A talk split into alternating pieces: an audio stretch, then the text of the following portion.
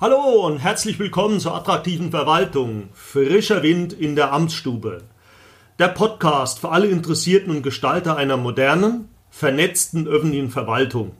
Mein Name ist Rolf Dindorf. Als Führungskräfteberater helfe ich dabei, den öffentlichen Dienst und angelehnte Dienstleistungsbranchen erfolgreich in die Zukunft zu führen. Die siebte Episode beschäftigt sich mit der Frage heute, wird die Politik bei der agilen Verwaltung vergessen? Auf zahlreichen Konferenzen wird die öffentliche Verwaltung aufgefordert, agiler zu werden.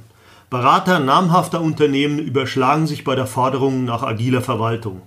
Nun können sich Berater locker vom Hocker machen, während die politische Verwaltungsspitze bzw. der Stadtrat die politische Verantwortung übernehmen muss. Oberbürgermeister, Dezernenten und Stadträte müssen gegenüber der Presse und den Bürgern Rede und Antwort stehen, der Berater nicht. Die Verwaltung von morgen muss auch in ihrem Kernbereich flexibler, innovativer und offener werden. Welcher Landrat oder Oberbürgermeister stimmt dem nicht zu? Doch allein die Forderung nach einer Fehlerkultur muss in diesem Kontext gut durchdacht werden. Welcher Bürger möchte einen falsch ausgestellten Personalausweis erhalten mit der Bemerkung, wir haben eine Fehlerkultur? Kosten die Fehler dann noch Geld, wird der Ruf nach Verschwendung von Steuergeldern rasch laut.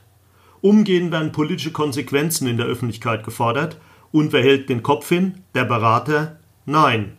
Die Politik muss dann Rede und Antwort stehen. Frische Ideen auf Knopfdruck durch kreativitäts- und innovationsfördernde Räumlichkeiten sind eine schöne Sache. Was dürfen die neuen Räume aber kosten? Einfach wird es bei Neu- oder Erweiterungsbauten. Dort lassen sich dann neue Raumgestaltungen problemlos verwirklichen. Wie aber sieht es bei Altbauten aus? Bauten, die unter Denkmalschutz stehen. Davon mal abgesehen, haben die Bürgerinnen und Bürger Verständnis dafür? Oder ist das nicht etwas, was vielleicht ein Berater versteht, was vielleicht die Personalentwicklung versteht, was aber selbst der politischen Verwaltungsspitze schon Schwierigkeiten macht und noch mehr den Bürgerinnen und Bürgern, warum Räumlichkeiten heute so aussehen müssen. Die Stadtspitze von Köln hatte den Mut und nahm Geld in die Hand. Im April diesen Jahres wurde das Zukunftslabor eröffnet. Doch es ist nicht immer möglich, Geld in die Hand zu nehmen. Es fehlt vielleicht der politische Wille oder es weht einem Wind ins Gesicht. Wenn beispielsweise 6000 Euro fehlen, um ein Jugendzentrum zu renovieren und gleichzeitig zigtausend von Euro für ein Innovationslabor ausgegeben werden, dann leuchtet das nicht jedem Bürgerinnen und Bürger ein, warum die Stadtspitze und oder der Stadtrat das genehmigt hat. Damit die agile Verwaltung im kommunalen Bereich eine Erfolgsgeschichte wird, muss die politische Verwaltungsspitze mitgedacht werden. Es hilft überhaupt nichts, über Politikerinnen und Politiker zu schimpfen. Die agile Verwaltung erfordert zuerst einmal eine grundlegende Veränderung der geistigen Haltung. Das betrifft die politische Verwaltungsspitze, das betrifft den Personalrat, das betrifft die Beschäftigten, das betrifft aber auch die Bürgerinnen und Bürger. Weder geht das von heute auf morgen, noch geht es gegen den Widerstand der Betroffenen. Kommen wir beispielsweise zurück auf die Fehlerkultur. Welche Fehlerkultur wollen wir uns denn überhaupt leisten? Passt überhaupt das Thema Fehlerkultur zu einer öffentlichen Verwaltung? In welchem Rahmen sind denn Fehler tolerierbar? Und in welchem Rahmen sollen denn Fehler kosten dürfen? Das sind alles Fragen, die zu beantworten sind, die leicht auf Kongressen angesprochen werden können oder besser gesagt drüber hinweg gesprochen wird, die aber im realen Leben eine zentrale Rolle spielen, denn dafür muss jemand Verantwortung übernehmen. Dafür muss jemand gerade stehen und muss sagen, dieser Fehler war es uns wert.